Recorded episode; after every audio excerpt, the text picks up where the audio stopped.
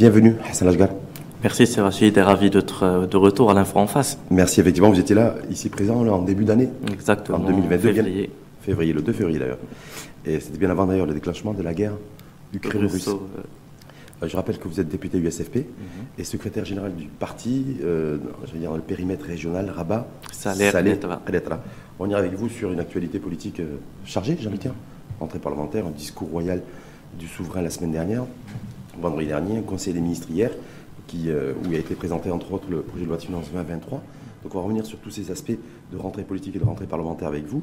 Ça va se mais peut-être démarrer avec vous sur, la conjoncture. Est-ce qu'on se dit aujourd'hui, ben, ça a démarré, c'est fini le dodo parlementaire, fini le, ben, Il n'y a pas eu réellement de dodo. Je pense que même au cours du mois de septembre, on a beaucoup travaillé en commission. On parle de la charte d'investissement, elle a été étudiée en commission. adoptée là hier, en de- fait. qui vient d'être adoptée à la première chambre. Ouais. et qui a été étudié, analysé en commission durant le mois de septembre. D'accord, donc vous avez, donc, clairement vous dites on n'était pas en train de faire dodo, nous les parlementaires, Exactement. et encore moins moi, moi, mais on, on- on travaillait. Mais en même temps, on a l'impression voilà, que les choses sont en train de, de- de- de- de s'accélérer, et euh, qu'une reprise en main politique aussi. C'est-à-dire, voilà, il y a un nouveau cap, nouveau, nouvel horizon qui a été tracé. Est-ce que c'est le sentiment que vous partagez, vous, en tant que député Parce que les gens qui sont à l'extérieur, un peu comme nous, ou ceux qui vous écoutent, voilà, on a l'impression que voilà, les, Bah, vous, vous- en de- avez parlé euh, il y a deux ans, trois ans, il y avait la crise de Covid. Il n'y a même pas un an, il y a une guerre russo-ukrainienne avec tout ce qu'elle a déclenché.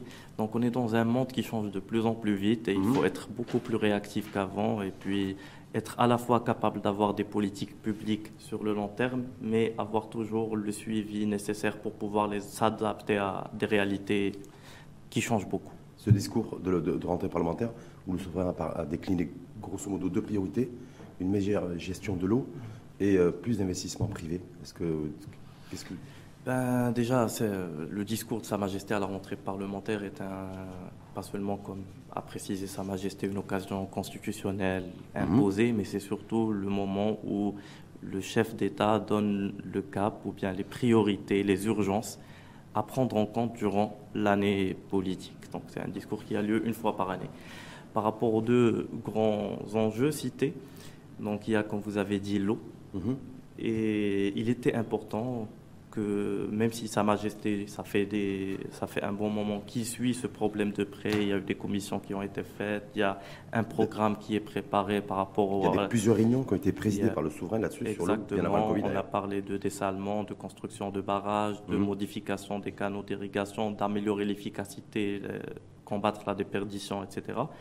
Mais ce qui est nouveau, en tout cas pour nous, et ce- ce qui est important, et c'est pas nouveau, mais c'est très important, surtout qu'on a le sentiment que le gouvernement n'en prend pas conscience, c'est que Sa Majesté ne parle pas de, de la problématique de l'eau comme une problématique conjoncturelle, mais comme une réalité qui ne fera que s'aggraver. Pourquoi vous dites que c'est contre le, le gouvernement pense le contraire?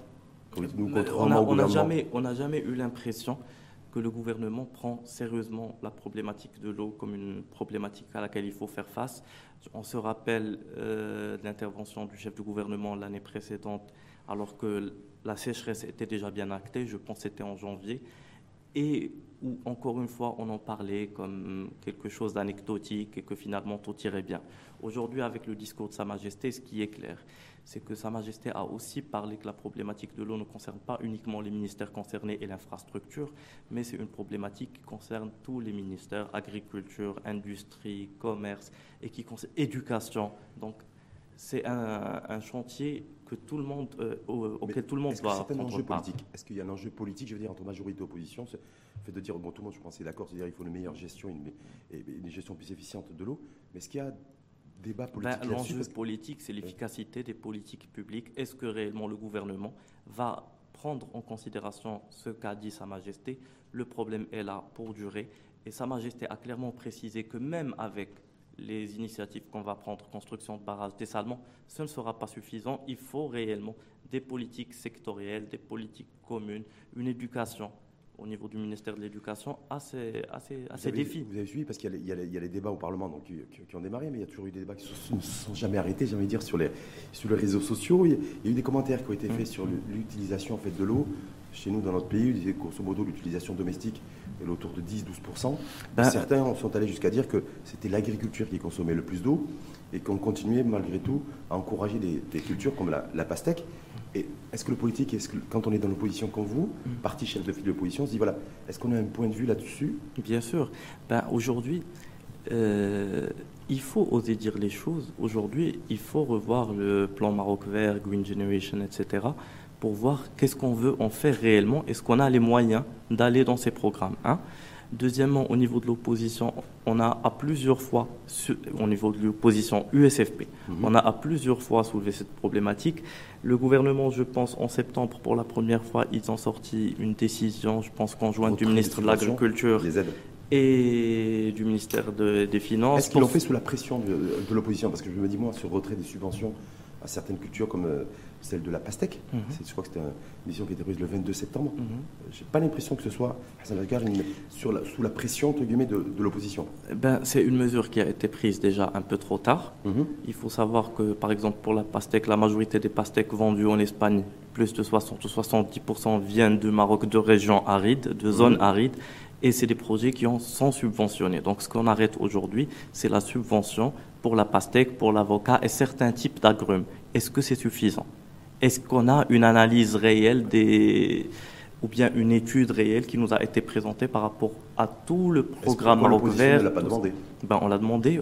Aujourd'hui, non. Aujourd'hui, il y a une commission au Parlement qui justement suit la problématique de l'eau. Il y a une commission d'évaluation du plan Maroc vert. Le travail, il est en cours. Bien sûr, les commissions sont constituées de parties de la majorité de l'opposition. Est-ce que vous faites partie de celles et ceux qui considèrent que, que notre agriculture et nos cultures, grosso modo, sont à l'origine, ou en tout cas sont, euh, ont une relation directe avec la pénurie d'eau que nous avons aujourd'hui oui. et les tensions hydriques, sachant que le ministère de l'Agriculture euh, euh, considère que non. Il ben, l'a dit publiquement, nous, l'organisation. Sa Majesté, Sa Majesté a été claire lors de, lors de son discours qu'il faut revoir nos politiques. Parce qu'on a épuisé nos nappes phréatiques. Il y a des zones où on, a créé réellement des catastrophes. Et c'est de l'eau qui ne se renouvelle pas. Hmm. Donc réellement, clairement, oui, on a surexploité nos ressources hydrauliques au Maroc, souterraines, euh, et il y a beaucoup de manque d'efficacité, même dans la gestion des canaux d'irrigation. En tout cas, vous disiez que effectivement, ce, le, plan en fait, pour faire face à cette pénurie, ces tensions hydriques, repose essentiellement sur, un, la construction de nouveaux barrages, mhm. et puis deux, sur l'opérationnalisation des, des, stations de dessalement d'eau de mer. Ça, c'est une partie. Oui. Ça, c'est une partie, comme l'a cité Sa Majesté. Le plus important, ce qui reste à faire aujourd'hui, c'est réellement voir au niveau des industries, au niveau de l'agriculture, à tous les niveaux, comment on peut optimiser l'utilisation de l'eau. Un, améliorer l'efficacité, parce qu'on a beaucoup d'eau qui se perd, ça c'est le mhm. numéro deux. Et troisièmement, avoir des programmes pour justement permettre aux citoyens d'en prendre compte. Vous savez, l'élève aujourd'hui de primaire, dans 10 ans, 15 ans, c'est lui l'agriculteur, l'ouvrier, le citoyen de demain. En tout cas, le consommateur. Le consommateur de demain. Donc, est-ce qu'on a aussi des programmes au niveau de l'éducation, au niveau de, des médias, etc., de sensibilisation réelle? Autre point aussi sur lequel peut-être qu'il il devrait y avoir en tout cas mm. sujet au débat politique, je serais curieux de connaître la position de Hassan Lashgal aujourd'hui en tant que en tant que député USFP, opposition, euh, station de dessalement d'eau de mer. Il va y en avoir plusieurs, donc essentiellement celle qui doit être lancée à Casablanca, mhm. l'horizon 2025-2026, alors qu'elle a été planifiée en 2010. Mhm. Mais c'est-à-dire, on pourrait avoir une tarification de l'eau qui soit beaucoup plus chère dans les prochaines années. Est-ce que vous, en tant que leader du, premier parti d'opposition, vous êtes favorable au fait que, que la, meilleure optimisation de l'eau passe par euh, la tarification. C'est-à-dire, ceux qui consomment plus euh, paieront plus, et euh, devront donc logiquement être beaucoup Alors, qui consomme le plus? A priori, c'est l'agriculture. C'est l'agriculture. Est-ce que, principalement l'agriculture? Alors aujourd'hui, nous, nous pensons qu'il faut avoir le courage de étudier réellement la valorisation de l'eau à toutes les étapes de son exploitation et si besoin il y a, de avoir une tarification pour l'eau. Pour l'eau, plus élevée pas nécessairement pour le citoyen, pas pour le ménage, Oui. mais pour d'autres utilisations, oui, il faut. ben, les catégories aisées, est-ce que vous êtes favorable, vous, parce qu'on devrait se diriger vers ça aussi au niveau de l'énergie, Mm. à ce que les, les classes euh, aisées, eh bien, demain ou après-demain, en tout cas, avec tous les investissements qui auront été consentis, à la fois pour construire des nouveaux barrages et à la fois pour, pour euh, les, euh, les- les stations de dessalement d'eau de mer, parce que c'est l'argent public qui va être dépensé, euh, suis favorable parce que ben, ceux qui gagnent bien leur vie, en tout cas, Déjà, aux côtés de l'agriculture et de l'industrie, on tient quand même à préciser- on, on tient quand même à préciser une petite chose. Les stations de dessalement, c'est Ouais. une nécessité, une obligation, Mhm. parce qu'on n'a pas le choix. Mhm. Mais ça a un coût énergétique énorme Oui. et ça a surtout aussi un coût écologique énorme. Mhm. Parce que pour un litre d'eau dessalée, on a probablement un mètre cube d'eau hyper très salée Mhm. qui est rejetée en mer et avec tous les impacts que ça peut avoir sur les ressources halieutiques, etc. Donc, euh, le sujet, il est beaucoup plus sensible qu'il n'en a l'air. Il n'y a pas de solution miracle. Aujourd'hui, pour nous, à l'USFP, clairement, il faut revoir comment on peut valoriser, comme ça a été cité dans le discours de Sa Majesté d'ailleurs, il faut valoriser l'eau dans toutes ses étapes. Par exemple, et je vous donne un petit exemple, quand on valorise l'eau, quand on paye l'eau, à qui? Est-ce qu'on le paye à Ayoun Mhm. ou, bien, à je veux dire, la région d'où l'eau vient Mhm. ne profitera pas nécessairement des ressources qu'il y a par rapport Bah, à il faut d'abord s'il y a autosuffisance en matière d'eau au niveau C'est autosuffisance, mais il faut réellement, au moins, commencer à étudier réellement comment une vraie cartographie, comment on va faire communiquer les régions entre elles, et si on décide de faire payer l'eau un peu plus cher, ou bien de faire payer l'eau, pas de le faire payer plus cher, parce qu'au niveau des villes, comme vous avez dit, la consommation des ménages, même si elle est élevée et qu'elle doit bien sûr être euh, plus, on doit avoir un- prendre un peu plus conscience quand on consomme, mais la consommation des ménages représente en fin de compte 15, 10, Même 15 pas, entre 10 et de la 12%. consommation globale de l'eau. Au Maroc, on a des ressources hydrauliques, si je me, si je, je n'ai pas envie de dire des chiffres qui sont faux, autour de 16 milliards de mètres cubes. Ça varie selon, euh, selon le ciel. L'Égypte, qui est un pays aride, a 54 milliards de mètres cubes, sa part d'eau du Nil. Donc, il faut prendre conscience de, la- de, de ça et agir en conséquence. Agir en conséquence, euh, c'est une action réfléchie, étudiée et qui doit être actée. Aujourd'hui, le problème, c'est qu'il n'y a ni réflexion ni étude. Et ça, chose- c'est le travail du gouvernement. Est-ce que vous allez demander des comptes à la rentrée à ce gouvernement, puisque puisque le souverain a fixé comme priorité aussi prioritaire euh, l'eau et une, une gestion beaucoup plus efficiente Est-ce que vous allez être, vous, en tant qu'opposition USFP, Bien sûr. très attentif là-dessus et à demander des, à demander des comptes? Bien sûr, bien sûr, nous allons. Ouais, oui Euh, prioritaire pour vous? Bien sûr, c'est la première des priorités parce qu'on commence déjà à en ressortir les conséquences. Il ne faut pas, pas voir uniquement les grandes villes, mais dans les petits villages, les petits patelins, il y a toujours, déjà des coupures, il y a un manque d'eau.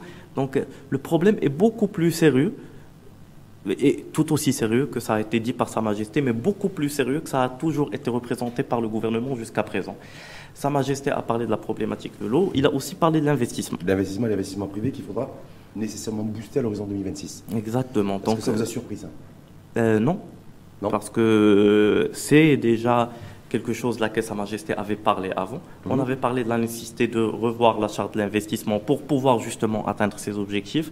Aujourd'hui, il y a un nouveau projet de loi de charte d'investissement, lequel sur un peu la philosophie du projet, il n'y a pas vraiment de différence entre la majorité et l'opposition. L'idée, c'est de passer des euh, principalement avant, on avait les exonérations fiscales, Mhm. et là, on aura principalement des aides, des subventions aux investissements. Ça, en soi, ça posait pas problème. Mais au niveau de la discussion du texte de loi, nous avons quand même reproché au gouvernement l'exclusion de certains secteurs comme l'immobilier, le commerce, l'agriculture. directes qui sont, qui sont annoncées. Quand bien même. Exonération fiscale, il y a. Justement, quand on prenait l'exemple de l'immobilier qui était exonéré de cette charge d'investissement, il me semble, de mémoire, que le secteur de l'immobilier, lui, va bénéficier non plus d'exonération fiscale, mais en tout cas d'aides directes aux futurs acquéreurs. Alors la charte de l'investissement se divise en deux par- plusieurs parties, mais deux, deux parties importantes. Un, les, les principes généraux de l'investissement au Maroc. Elle s'appelle charte de l'investissement. Mhm. Pas charte de l'investissement direct étranger, ni charte de l'industrie. C'est la charte de l'investissement global. Pour nous, sur les principes, les objectifs de l'investissement, ça doit inclure tous les investissements. Sur le reste, les subventions, si vous lisez la loi, tout va être défini par décret et il y a des commissions qui vont gérer ou bien qui vont décider tel investissement on le soutient ou on ne le soutient pas. Donc on ne voit pas de raison d'exclure de prime abord dans le texte de loi certains secteurs. Là, ça, on l'a clairement cité. On a clairement cité plusieurs points qu'on a trouvés euh, malheureusement incomplets dans cette charte. Heureusement, il y a eu le discours de Sa Majesté. Nous, en commission, on s'était abstenu de voter par rapport à cette loi. Après le discours de Sa Majesté, ça nous a heureusement d'ailleurs, donné des garanties dans la mesure où aujourd'hui le gouvernement est tenu non seulement par le Parlement, et par, mais aussi par l'exigence de Sa Majesté de faire le suivi et de faire aboutir d'autres réformes qui accompagnent celle-là. La simplification de procédures, euh, la digitalisation, la réforme des CRI.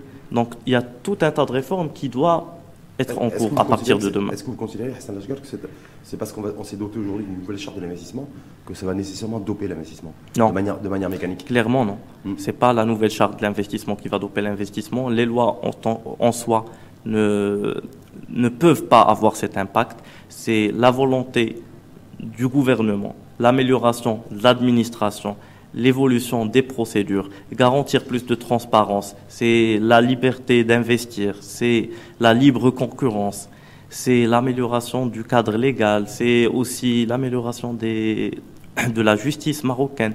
C'est toutes les garanties desquelles ah, l'amélioration des financements bancaires. Mhm. C'est toutes ces garanties desquelles ont besoin les investisseurs pour pouvoir investir. Donc la charte en tant que telle ne répond pas nécessairement à tout ça. Est-ce que, alors une, question peut-être impertinente adressée à Hassan Lajgar, en tant que député, donc on le disait, cette charte d'investissement qui a été validée par vote à la première chambre mhm. du Parlement, est-ce que Hassan Lajgar l'a voté?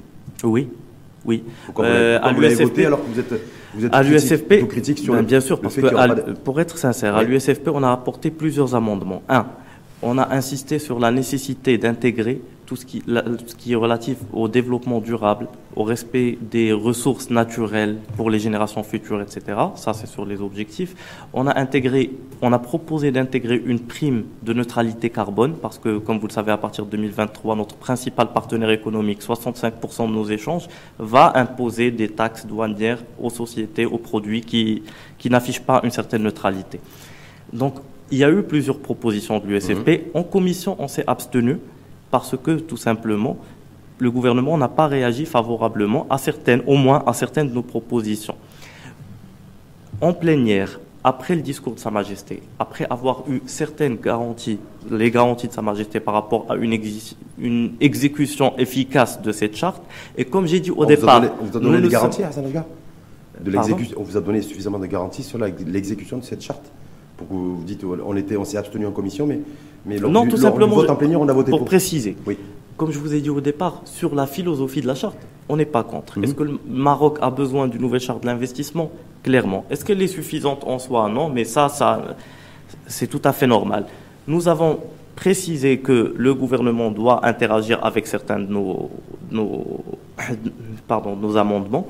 Aujourd'hui, la charte va aussi passer en deuxième chambre. Nous espérons aussi que le gouvernement va prendre en compte certaines des propositions qui seront aussi présentes à la deuxième chambre. À la deuxième chambre. En tout cas, l'objectif fixé, assigné par le, par le souverain, mmh. c'est générer plus de 550 milliards de dirhams d'investissement privé à l'horizon 2026, c'est-à-dire dans quasiment Entre 2022 et 2026. Compte tenu qu'on l'a déjà fait en 2022, je me dis on va peut-être démarrer à partir de 2023, mmh. donc 2023-2026, avec Et 500 000 emplois. Et 500 000 emplois nouveaux. Mmh. Est-ce que ça c'est, est-ce que là vous dites que vous allez aider, est-ce que vous allez aider le, le gouvernement à à réaliser ces, deux objectifs parce que, Ou pas Il faut préciser juste une petite chose. Nous ne sommes pas les ennemis du gouvernement, même autant qu'opposition. Chacun joue son rôle, mais l'intérêt national, l'intérêt général, bien sûr, ce que nous souhaitons, c'est que le gouvernement réussisse dans ce mmh. qu'il a à faire. Aujourd'hui, est-ce que le gouvernement s'en donne les moyens? Est-ce que le gouvernement a la capacité de mobiliser, de acter tous les changements qu'il est supposé faire pour justement réussir?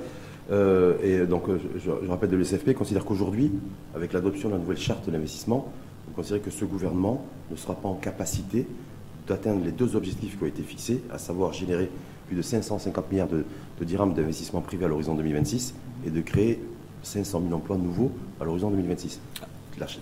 Pour, ce que vous êtes en train de dire. Euh, pour, pour vous dire plus clairement, à l'USFP, on a proposé, parce qu'il n'y a pas que la charte de l'investissement, il y a aussi une loi qui passe dans une autre commission avec le ministère de l'Industrie, qui est la charte des zones industrielles. Pas la charte, la loi des zones mhm. industrielles. Et juste pour, à titre d'exemple, quand on discute là, la, loi des zones industrielles, on nous parle de définir par décret les secteurs industriels stratégiques. Mhm. Dans la charte de l'investissement, on définit par décret les, ce qui est stratégique. Donc c'est deux décrets dans deux lois qui vont définir ce qui est stratégique, alors que c'est deux domaines qui convergent, bien sûr. L'industrie, l'investissement, ça englobe l'industrie. Donc nous, ce qu'on a dit au gouvernement, c'est même après avoir passé, pour justement pouvoir atteindre ces objectifs et pour aider l'investisseur à comprendre, à comprendre, à mieux comprendre où est-ce qu'il s'engage, c'est d'avoir un plan national de l'investissement. Bah, il y a un pacte maintenant. Il y a un pacte d'investissement qui doit Le pacte, c'est autre chose. Le plan national, ça précise tous les textes de loi hum. qui doivent être modifiés. Par exemple, on parle de simplification de procédures, de euh, digitalisation et de fixer des délais clairs pour chaque étape. Ce qui est, ce qui est légal va être fait par loi, mais il n'y a pas que ce qui est légal. Donc, pour assurer cette convergence, pour nous donner une meilleure visibilité, il y a la loi cadre de, des impôts. Mhm. relative aux impôts. Donc il y a tout un changement, beaucoup de changements qui doivent venir. Comme on dit toujours, l'investisseur a besoin d'un peu de visibilité. Donc il est temps d'englober tout ça dans un plan national, de nous le présenter pour que le citoyen, l'investisseur, le politique ait cette vision puisse aider ce gouvernement à la réaliser. Vous dit clairement que ce n'est pas une nouvelle charte de l'investissement avec la forme de loi et d'un cadre juridique qui va booster l'investissement, c'est qu'il y a d'autres choses. Pas que. Pas que, voilà. C'est un cadre général en fait. C'est comme une constitution en tout cas. Mais euh, en même temps, vous avez dit, là, j'ai bien entendu, l'investisseur potentiel a besoin de visibilité. Bien sûr. Ce qui m'a surpris, euh, Hassan Lajgal, c'est que dans tous les débats qu'il y a pu y avoir autour de la, de la charte de l'investissement, euh, il y a une décision qui a été prise il y a quelques jours mhm. sur l'augmentation du taux directeur. Mhm. Et un certain nombre d'investisseurs aujourd'hui, dans le monde des affaires, que ce soit au Maroc ou ailleurs, sont très attentifs au coût de l'argent. Et euh, c'est-à-dire, voilà, aujourd'hui, il y a eu une hausse de 50 points de base du taux directeur, de passer de 1,5 à 2. Il pourrait, en tout cas selon les observateurs avertis euh, et experts financiers, y avoir une nouvelle hausse du taux directeur ou en fin d'année ou en début d'année. Et ce n'est pas, pas, un sujet euh, qui a été pris par les politiques là-dessus. Voilà, ce nouvel charge d'investissement, qu'on s'abstienne en commission ou qu'on vote en plénière, dire voilà, est-ce que cette, cette donnée-là qui est structurelle et qui est importante pour les, les investisseurs, pourquoi n'a-t-elle pas été prise en compte? Ben, Premièrement, au niveau du Parlement, le taux directeur, c'est la spécialité, si on veut, de la Banque du Maroc. Donc mmh. oui, au niveau du gouverneur de la Banque du Maroc, il est souvent amené à venir au Parlement pour expliquer un peu les décisions. Nous, ce qu'on n'a pas compris, c'est jusqu'au mois de mai on nous parlait d'inflation, ou de juin, on nous parlait d'inflation importée. Oui. Et il y a eu cette décision qui est venue rapidement, et je suis tout à fait d'accord avec vous, ça n'aide pas du tout l'investisseur, ça n'aide pas du tout l'investissement au Maroc d'augmenter aujourd'hui les taux de directeur, et on ne comprend pas encore cette décision. Nous attendons de recevoir le gouverneur de la Banque du Maroc pour avoir beaucoup plus. oui, oui, oui. Euh, ben, normalement, on va le recevoir déjà dans, au cours pendant le mois d'octobre. Est-ce que l'USFP avait, une, position claire et tranchée mm. sur euh, l'augmentation du taux directeur? Parce qu'il y a l'impression que c'est une décision, effectivement, c'est un attribut, comme vous l'avez bien précisé, du gouverneur de la Banque centrale, mm. Jouari.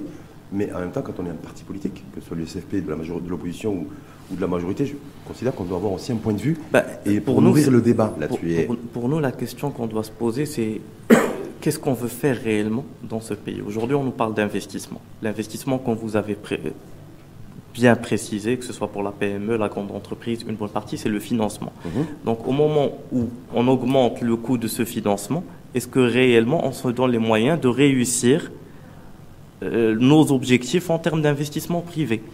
La question, elle se pose clairement. Et pour nous, à l'USFP, jusqu'à preuve du contraire, non. Donc c'est une contrainte. Donc je vous, étiez, contre la hausse du taux directeur De ce que j'ai vu, c'est le gouverneur comprend ça, mais il dit que c'est obligatoire de le faire maintenant. Nous attendons de le recevoir pour avoir plus de détails. Si demain, je veux dire, demain, si d'ici la fin de l'année, Hassan Asgal ou début d'année prochaine, euh, Petit Jouari décidait euh, de, d'augmenter à nouveau le taux directeur, est-ce que, quelle, sera la, quelle serait ou quelle pourrait être la position politique de l'USFP là-dessus? Ben, il faut voir la politique monétaire en général du Maroc, mm. notre politique euh, financière, à quel point est-ce qu'elle concorde et à quel point est-ce qu'il y a réellement une concordance entre ce que fait le président, le chef de la Banque centrale, le gouverneur de la Banque centrale, le gouvernement, pour justement, il faut que ce soit cohérent. Nous, à l'opposition, à l'USFP, c'est ce qu'on demande, plus de cohérence à ce niveau. Aujourd'hui, dire que telle chose est une ligne rouge, on peut pas, on peut pas la faire, on, ne pourrait pas à l'USFP. Non, oh. euh, on ne vous a pas dit c'est une ligne rouge, mais je veux dire à l'USFP, on peut pas dire aujourd'hui que telle chose c'est un niet total. On a vu comment le monde il change et donc clairement il faut réagir à des réalités. Seulement ces réalités doivent être expliquées et quand on change le taux directeur, pour nous, le gouverneur de la Banque centrale, même si ça fait partie de ses attributs, devait avant de le faire ou au moment de le faire venir au Parlement. Il va venir, on aura l'occasion d'en parler, mais ça devait être fait Bien avant. C'est pour ça que je là-dessus et que je vois pas les politiques là-dessus. Vous avez fait référence à l'inflation. Pendant très, très, très, très, très, très longtemps, on disait que l'inflation était importée. Puis là, du coup, à la rentrée, euh, on commence à nous dire, et c'est Abdel Jouari en personne, euh, qui a dit ben, effectivement qu'il avait peut-être fait une erreur d'appréciation. Qu'il y a eu un changement. Qu'il y a eu un changement, en tout cas peut-être erreur d'appréciation, qu'il y avait une, inflation territorialisée et nationale maroco-marocaine qui était en train de s'installer et de, de, se développer. Mais la question, est-ce que vous, ma, question en fait c'est, parce qu'en même temps ça correspond au, un an d'exercice aux responsabilités du, nouveau gouvernement piloté et dirigé par les Archenouges. Est-ce que vous considérez que, par, depuis février, même si l'inflation était bien antérieure à, février, le déclenchement de la guerre ukraino-russe, est-ce que vous considérez qu'il se débrouille bien en matière de gestion de l'inflation? Euh, Réellement, pour nous à l'USFP, la question c'est comment est-ce qu'on est qu'on arrive à faire un suivi avec les citoyens pour pouvoir justement compenser cette inflation d'une certaine manière. Aujourd'hui, à part sur le secteur privé auquel on a demandé une hausse des salaires, il n'y a pas une hausse globale des salaires pour les fonctionnaires, ça c'est le numéro un. Et on a besoin de une ça. hausse du SMIC des fonctionnaires. Parce que ce qu'il ce faut savoir, c'est une hausse du SMIC. Ce qu'il faut savoir, c'est que l'inflation par rapport aux produits de base, principalement alimentaires, a déjà dépassé les 10%. Donc pour les gens qui font leur marché, pour les gens qui achètent des produits, que ce soit même le liquide vaisselle qui coûtait 7 ou 8 dirhams, a facilement pris 1-2 dirhams de plus. Donc là-dessus, c'est tous les produits qui ont augmenté. Aujourd'hui, le gouvernement. La hausse, la hausse, la hausse du, SMIC et du SMAC qui sont, qui sont pas suffisantes ou Elles ne sont pas suffisantes. Elles sont. Est-ce que, est-ce qu'aujourd'hui, on se donne les moyens de faire le suivi de leur application? Et quand le gouvernement dit mais si on n'avait pas augmenté les, augmenté les, le, salaire minimum dans le, au niveau du, au niveau du secteur public, du secteur privé et du secteur agricole, mmh. ça aurait été pire parce qu'on nous aurait accusés de pas protéger ou de préserver le pouvoir d'achat. C'est bien de, bien d'augmenter le salaire minimum. Bien sûr, on n'est pas contre, mais la question c'est quelles mesures a pris le gouvernement pour combattre l'inflation? Les produits subventionnés sont toujours les mêmes. Bien sûr, leur coût ça a augmenté, le coût de la mhm. subvention, mais sont toujours les mêmes. Il faut rappeler que la subvention est financée principalement parce que quand on dit qu'un produit est subventionné, pour la majorité des produits, il y a aussi des taxes sur ce produit. Et quand on fait la balance entre la taxe sur le produit et la, subvention, souvent le produit s'auto-subventionne à travers les taxes. Ce que vous êtes en train de dire, c'est que le, fait que, par exemple, la bouteille de gaz, la bouteille de gaz La bouteille de gaz, elle est exceptionnelle. Elle est exceptionnelle, ou, en tout cas la, farine blanche pour maintenir le prix du pain, mm. un, dirham 20 ou le, ou le sucre. Vous dites que c'est su, parce qu'il y a eu 36 milliards de dirhams qui ont été alloués par le gouvernement depuis juin dernier, mm-hmm. en, additionnant les 12 milliards. Il y avait 20 milliards de prévus, il y a eu une addition de 16 milliards. Voilà, donc on est globalement à 36 milliards pour l'instant. Euh, je ne sais pas s'il y aura de rallonge budgétaire d'ici d'ici la fin de l'année. Vous dites, en tout cas, mais ce qu'il faut que les opinions publiques sachent, que c'est que ces 36 milliards, la source de ce financement, c'est l'inflation. C'est l'inflation et c'est les recettes générées Exactement. par la pression fiscale sur le carburant et sur la, la TVA, sur, tous les, produits, sur tous les produits de consommation. Est-ce que ça, ça vous, est-ce que ça, ça vous dérange politiquement? Euh, En soi, non. Ce qui nous dérange, c'est l'absence de d'efforts réels du gouvernement pour soutenir les gens qui subissent cette inflation.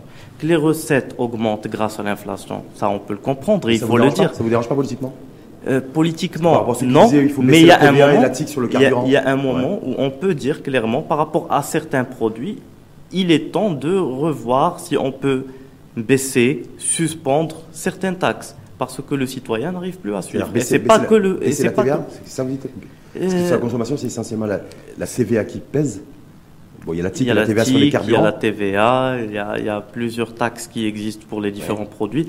Et l'idée, c'est de suspendre au moins certaines taxes pour une durée donnée, surtout que cette année, on a eu des recettes exceptionnelles. Faut, faut l'argent, le ministre du Budget dit on ne peut pas suspendre en tout cas les, des taxes ou les réduire parce que l'État a besoin d'argent pour financer les politiques sociales. Très bien. Donc la question qu'on se pose à l'opposition, quelle est la politique du gouvernement pour justement aider ces gens qui n'ont plus les moyens de de soutenir, d'avoir le rythme de vie normal aujourd'hui, alors qu'il y a un taux d'inflation record. Le gouvernement va nous parler de subventions aux transporteurs, on n'en voit pas l'impact.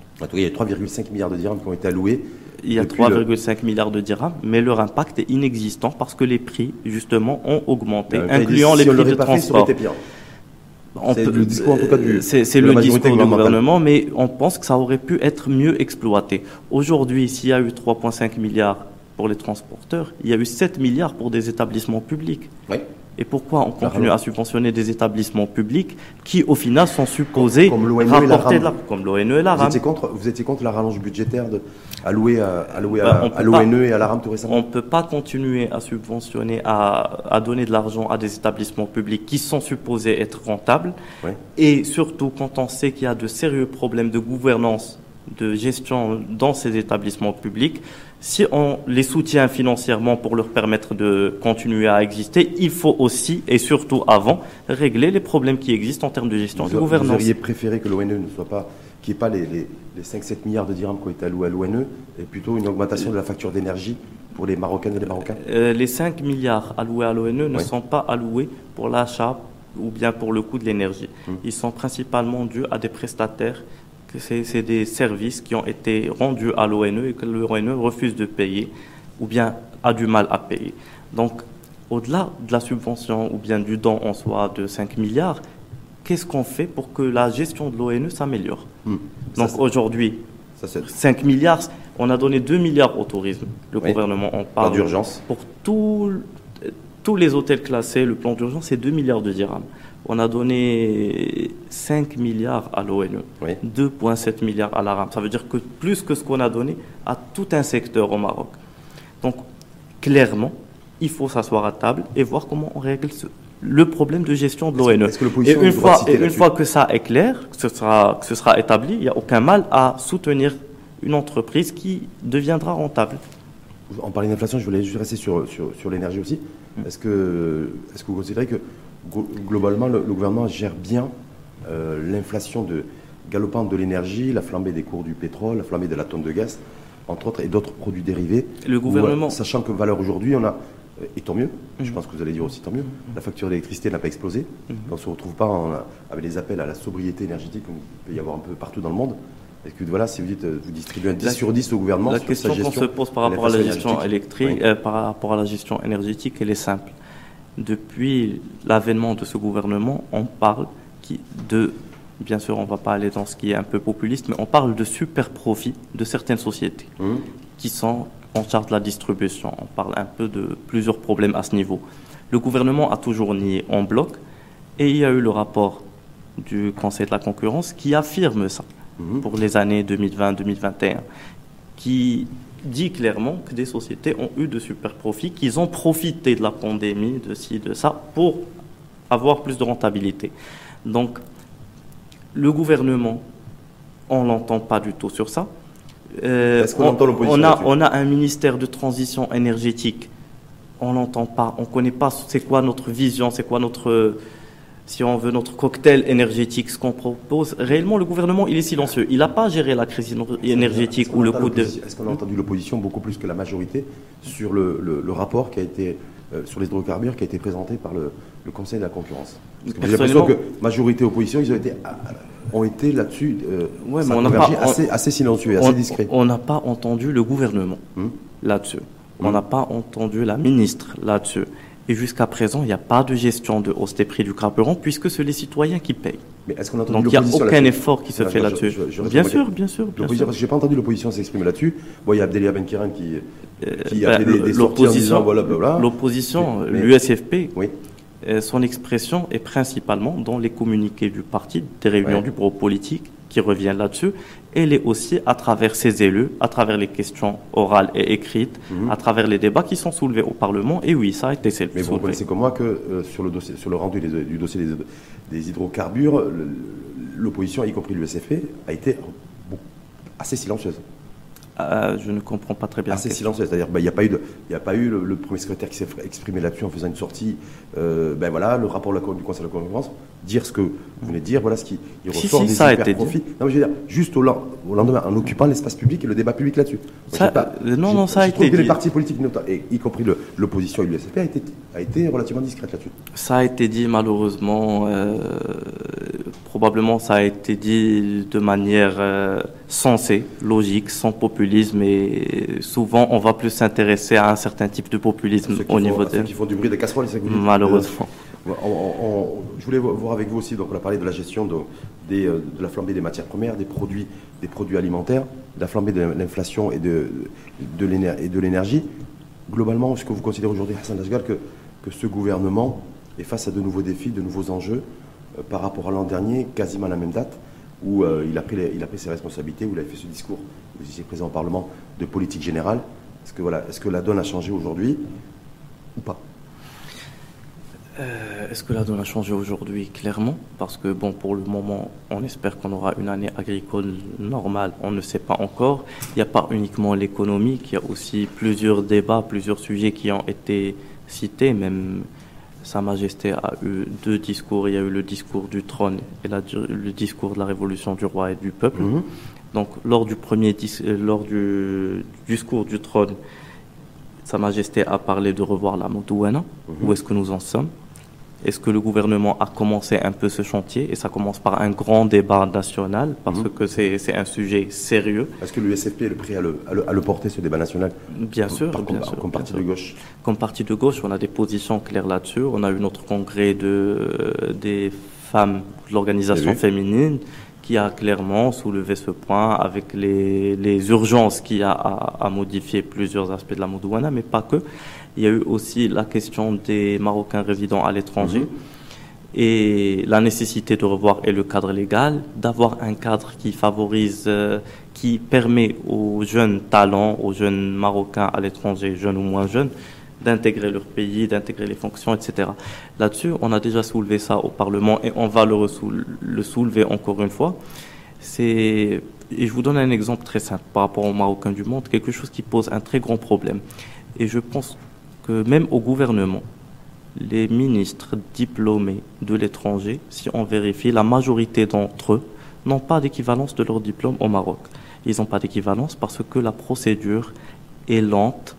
Pas que, je suis pas sûr, mhm. je suppose, mais en général, les gens qui y ont essayé de suivre cette procédure d'équivalence, c'est une procédure très lente, qui dure plus d'une année et qui n'a pas de sens, tout simplement. Ça veut dire quoi? Ça veut dire qu'on a, des, on a certains ministres de ce gouvernement, par exemple, qui sont en responsabilité. C'est possible. Qui ont eu des diplômes à l'étranger. Ils ont eu des diplômes à l'étranger. Je sais pas.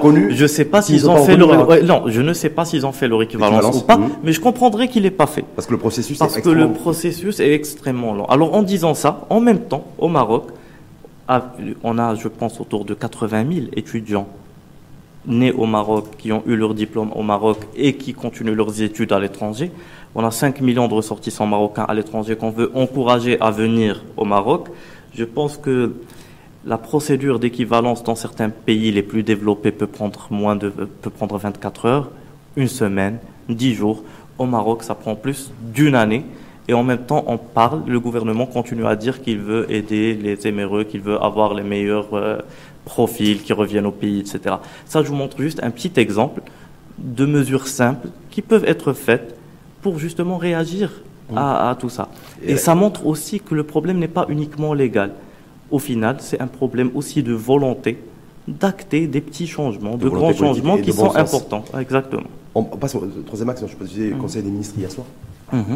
Hier après-midi, pardon, euh, donc présidé par le, par le souverain. Euh, c'est pour ça que je disais que les choses s'accélèrent entre vendredi, le discours du souverain au Parlement et, un conseil des ministres hier, et où à, l'ordre du jour, c'était essentiellement la, présentation du projet de loi de finances 2023. je, suppose que vous avez suivi ça attentivement, voire très attentivement. Qu'est-ce que vous retenez de ce qui a été présenté euh, au souverain hier en matière d'hypothèse projet de loi de finances 2023, orientation générale euh, et, cap, et cap fixé euh, pour, pour 2023 eh ben, Hier, c'est une étape nécessaire avant de présenter la loi de finances au Parlement, qui, chose qui devra être fait, faite avant le 20 octobre. Elle doit être au moins déposée au Parlement avant demain, avant demain. Donc ça devrait être déposé au Parlement aujourd'hui. Les orientations générales sont un peu les mêmes qu'il y a eu lors de la note de cadrage du chef de gouvernement. Euh, Donc rien, vous dites rien de nouveau sous le soleil Les hypothèses. En fait, la loi de finances, c'est un texte quand même très complexe. Mhm. Au niveau du Conseil des ministres, ce qui est présenté à Sa Majesté, ce sont les grandes lignes, les mhm. orientations générales de la loi de finances. Donc nous attendons de voir la loi de finances parce qu'on n'a aucune idée sur ce qu'elle qu va ce qui a été, à mon sens, en 2023, euh, de 4%. Qu'est-ce que vous dites? Ben, on, le questionne tout simplement sur la méthode euh, utilisée pour justement va finir faire ces prévisions. On va l'année 2022 à 0,8. On va la finir à 0,8 avec un taux d'inflation autour de général, pas sur les produits de première nécessité, autour de 6%. 6, 6,5 même. 6, 6,5, bon ça monte, ça mhm. descend dépendamment des mois. Ça avait atteint 8 à un moment. à 2 en 2023. Ils veulent le ramener à 2 en 2023. selon vous, de dire voilà, pour 2023, le gouvernement projette un niveau de croissance à hauteur de 4% et de ramener l'inflation autour de 2% alors qu'elle était, quasiment à 6 aujourd'hui. On a hâte, on a hâte de voir au niveau de la loi de finances euh, quelles sont ces mesures qui feront en sorte qu'il y aura cette croissance. Bien sûr, on suppose qu'il table sur une année agricole moyenne avec les 70 millions de quintaux ou milliards. Donc, euh, on a hâte de voir le reste des hypothèses pour pouvoir justement en juger, mais pour le moment, on a, franchement, on attend de voir. Trop ambitieux ou pas, selon vous? Déjà de dire de diviser le, niveau d'inflation par 3. Est-ce que c'est trop ambitieux d'ores et déjà, considérant que beaucoup de l'inflation, l'inflation cette année a été le produit de d'événements extérieurs, mais mmh. aussi ces événements ont impacté une inflation qui a commencé au Maroc. Donc, euh, et qui a commencé et qui va part en s'accélérant. L'inflation interne est en train de s'accélérer. Donc le fait de baisser cette inflation à 2%, c'est intéressant, mais quelle garantie, quelle vision, comment on peut prévoir ce qui va se passer dans le monde cette année? Et deux, quels sont les outils, quelles sont les mesures qu'a pris le gouvernement pour justement contrôler cette inflation? Parce que pour le moment, on a des chiffres, on a l'hypothèse globale, mais on n'a pas le fondement de ces hypothèses.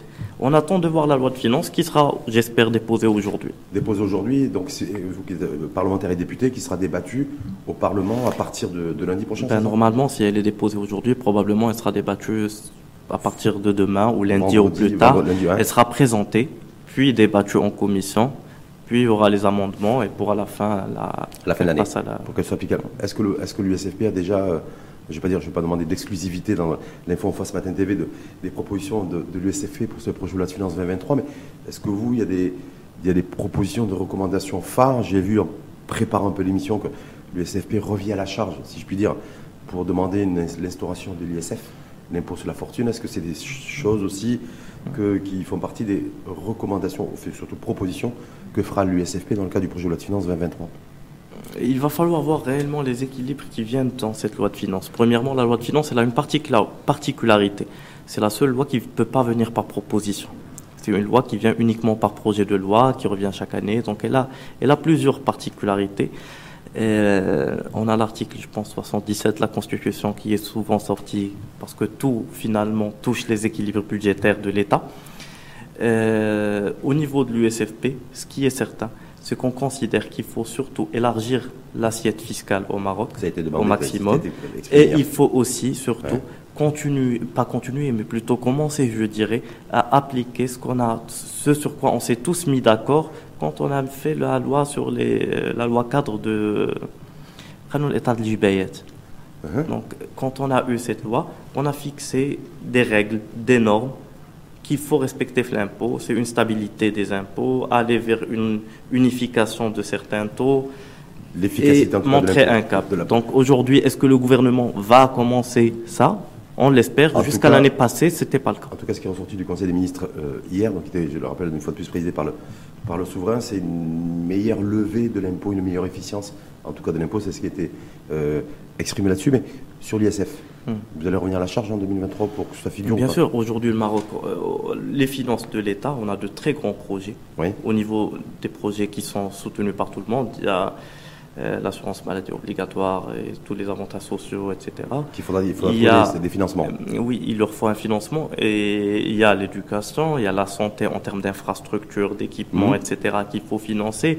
Donc, clairement, il faut aller chercher des ressources. Et s'il y a des gens qui ont les moyens de payer un peu plus à travers l'impôt sur la fortune, l'impôt sur l'héritage, etc., on n'est pas. Si l'USFP, et ça date pas d'aujourd'hui, hein, mm-hmm. parce que moi je suis l'USFP depuis des années, c'est une revendication en tout cas de l'USFP. Qui revient. Voilà. C'est que vous considérez, euh, vous avez de la data, et vous considérez qu'effectivement il y a un gisement, en tout cas, d'argent et de dirhams si demain on taxait les, on taxait les plus fortunés. On est bien d'accord.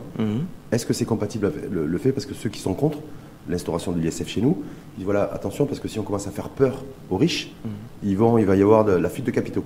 Et alors qu'on a besoin des capitaux et de l'investissement, euh, on l'a abordé d'ailleurs en début de débat, pour booster l'investissement privé. Est-ce que, voilà, est-ce que le, vous risquez pas, vous, de, ce, qui dire, ce qui fait fuir réellement les capitaux, c'est le manque de confiance qu'ils peuvent avoir envers le pays. Ça, c'est ce qui peut faire fuir les capitaux, et ça, c'est lié à tout un tas de réformes, que ce soit la justice, que ce soit l'administration, que ce soit justement les, services bancaires réels versés envers ces gens.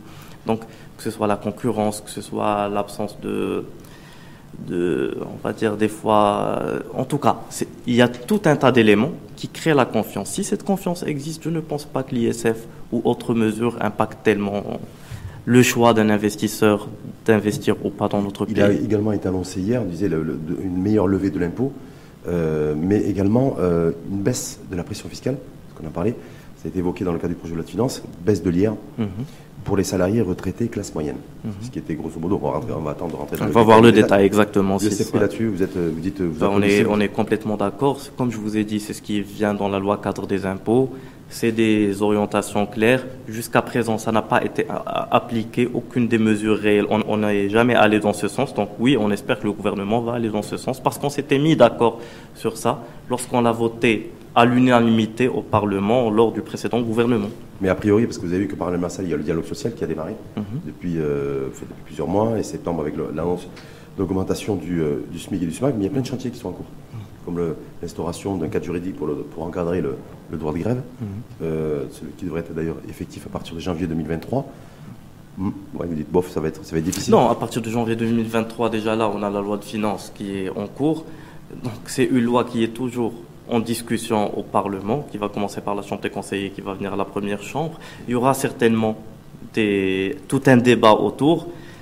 Euh, définir la durée que prendra les débats et dire que ça sera acté en janvier 2023, ça veut dire voter alors qu'on est en pratiquement la fin, octobre. Ça, me paraît, un peu spécial. Par contre, c'est une loi sur laquelle on doit travailler et c'est bien qu'elle soit aujourd'hui, euh, que le gouvernement la ramène. Il y a aussi le code du travail. Et là-dessus, je vais vous donner un petit exemple. Nous, on l'a déjà cité au niveau du parti. On dit toujours qu'il faut revoir le code du travail. Par exemple, un employeur qui ne paye pas ses 3500 ou, ou quel que soit le SMIC ou le SMAC, qu'est-ce qu'il risque? Un employeur? Très peu de choses. Très peu de choses. Malheureusement. L'employé peut aller. Si, en fait, si l'inspecteur de travail détecte ça, l'employeur risque une amende de 500 dirhams. Hum. Donc. Euh, Minimum ça, ça, les outils pour appliquer ce, ce, code du travail n'existent pas. Donc il faut une réforme réelle au niveau des, de l'inspection du travail. Il faut une réforme de la loi euh, du code du travail. Donc il y a tout un tas de chantiers et c'est bien, on considère à l'USFP que c'est bien que ce dialogue commence au niveau du dialogue social pour venir aux institutions qui sont le Parlement, etc. C'est une bonne chose. Mais ça doit se faire et se faire vite. Et justement, dans le dialogue social, il y a, effectivement l'encadrement du droit de grève, euh, il y a la, réforme et la rénovation du Code du travail avec l'assouplissement d'un certain nombre de législations. Mais entre les deux, il y a une, réforme des caisses de retraite. Mhm. Et d'ores et déjà, Nadia Ftialaoui, ministre de l'économie et des finances, vous l'avez suivi comme moi, parle de, ou envisage, en tout cas, ou propose, je ne sais pas quel est le terme le plus approprié, un recul de l'âge de départ à la retraite euh, à, 65 ans. Mhm. Est-ce que l'USFP là-dessus serait favorable à un âge de départ, un âge que l'âge de départ à la retraite soit reculé et qu'on puisse partir à la retraite à 65 ans, conditionné par une baisse de la pression fiscale sur l'IR Parce que c'est un petit peu ça à peu près le deal. Eh tout simplement, pour qu'on soit d'accord ou pas, euh, nous sommes contre ces mesurettes à la base. Parce que pour nous, c'est une mesurette. Il faut, absolument sauver les caisses de retraite. Très bien, mais, qu'on nous dise, elles seront sauvées jusqu'à quelle date hmm. Parce qu'aujourd'hui, c'est des calculs, c'est très simple. Donc quand on augmente à 65 ans, avec tel impôt, avec telle cotisation, ça, ça pousse le délai à, je sais pas, aujourd'hui c'est 2028, qu'on nous dise c'est jusqu'à 2060 ou 40. Et quel effort va faire l'État aussi, parce que ces caisses, on en profite tous en tant que citoyens. C'est pas uniquement les retraités, parce que c'est ces caisses-là qui financent l'économie nationale, en bonne partie. Donc, euh, quand on parle de faillite des caisses, c'est pas uniquement un geste qu'on va faire de la part des citoyens, c'est aussi l'État parce que c'est à travers ces caisses qu'il finance tous ces projets. Donc si on nous explique et si on vous explique à Saint-Lachgal, vous dites euh, ouais, un âge départ à 65 ans, ça ne me gêne pas, à partir du moment où on m'explique et qu'on me dise nous explique clairement, qu'on nous dise que ce sera réglé. Mais si je hmm. donne 65 ans aujourd'hui pour venir me dire dans 2 ans, 3 ans, 4 ans qu'il faut encore pousser, ben ça, ça marche pas. C'est surprenant d'un leader de gauche, qui, disent aujourd'hui en 2022, bientôt 2023, on, accepterait nous un âge de recul. Ce qu'on dit, pour être plus précis, les caisses de retraite, ça permet deux choses. Ça permet bien sûr aux gens d'avoir leur retraite, ce qui est une bonne chose, et ça permet aussi à l'État de financer son économie. Donc, il y a deux bénéficiaires. Aujourd'hui, qu'on demande uniquement aux citoyens de payer les pots cassés, on est contre. Et deuxièmement, aujourd'hui, pour les gens, parce que c'est quelque part contractuel, moi, quand j'ai commencé à travailler, aujourd'hui, par exemple, une personne qui a 50 ans, elle a commencé à travailler à 20 ans, 30 ans, elle a cotisé toute une période avec un contrat clair et précis qu'elle aura telle rémunération à tel âge. Donc, on ne peut pas lui imposer aujourd'hui autre chose. Il faut innover là-dessus. Et ce qu'on dit à l'USFP, c'est pas qu'on est pour ou contre 65 ans. C'est déjà qu'on nous présente une réforme réelle. Ça, c'est une mesure. La réforme, c'est qu'on vienne avec un ensemble de mesures et qu'on nous dise l'impact qu'il a. Et qu'on nous dise aussi ce que compte mettre l'État, justement, parce que pour nous, l'État doit participer à part égale à cette réforme. Hum. Donc voilà, voilà donc ça sera certainement un sujet aussi de, de débat dans l'enceinte du Parlement dans les prochaines semaines. Mais malheureusement, que ce soit pour ce sujet ou pour d'autres sujets, comme vous l'avez dit on évoque, ben, quand, vous avez évoqué ce sujet, on nous vient sur tous les sujets avec des mesures. Et on n'a jamais de vision. Et c'est le bâton et la carotte, en fait. Hmm. Donc on nous vient, on nous dit, si vous voulez pas que le monde s'écroule, il faut faire un petit truc. Faut faire une et ça continue hmm. comme ça. Alors que je ne sais pas si le gouvernement n'a pas de vision ou bien s'il a juste du mal à la communiquer, même si malheureusement j'ai plus l'impression qu'il n'a pas de vision sur plusieurs sujets. Pas de vision sur plusieurs sujets. En février 2022, je disais, c'était lorsque vous étiez, vous avez accepté aussi de venir débattre, c'était le 2 février 2022. À saint vous avez dit un certain nombre de choses, dont une essentielle. Vous disiez, moi ce que je dénonce et ce que je déplore, c'est le silence, euh, euh, pas limite ahurissant, abrutissant de ce gouvernement en février 2022. Est-ce qu'aujourd'hui, en octobre 2022, on est le 19, vous diriez la même chose ou pas? Euh, Je le dirais encore de façon plus... On va dire, on est encore plus déçu par ça, parce que malheureusement, en ces temps quand même difficiles, le citoyen fait beaucoup de concessions, accepte des conditions de vie qui sont de plus en plus difficiles. Vous avez vu le dernier rapport du ACP Oui, les 3 millions de Marocains qui, ont basculé dans la précarité. Dans la, il y a 1,15 ben, million qui ont basculé dans la pauvreté et 2,05 qui ont basculé dans la précarité. et ça nous fait revenir au, au niveau de 2014.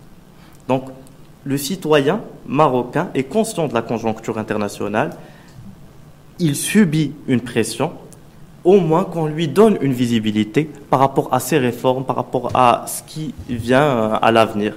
Et cette visibilité doit être on ne peut plus claire. Malheureusement, je vais vous donner des exemples très simples. Tout à l'heure, on a parlé de l'investissement avec la charte du décret, etc. Mais on peut parler aussi de euh, le ministère de la... J'ai oublié le nom parce qu'on a changé plein de noms, mais en tout cas de la réforme, l'ancien ministère de la réforme de l'administration. Oui. C'est Rita et de la transition. C'est qui est à la transition.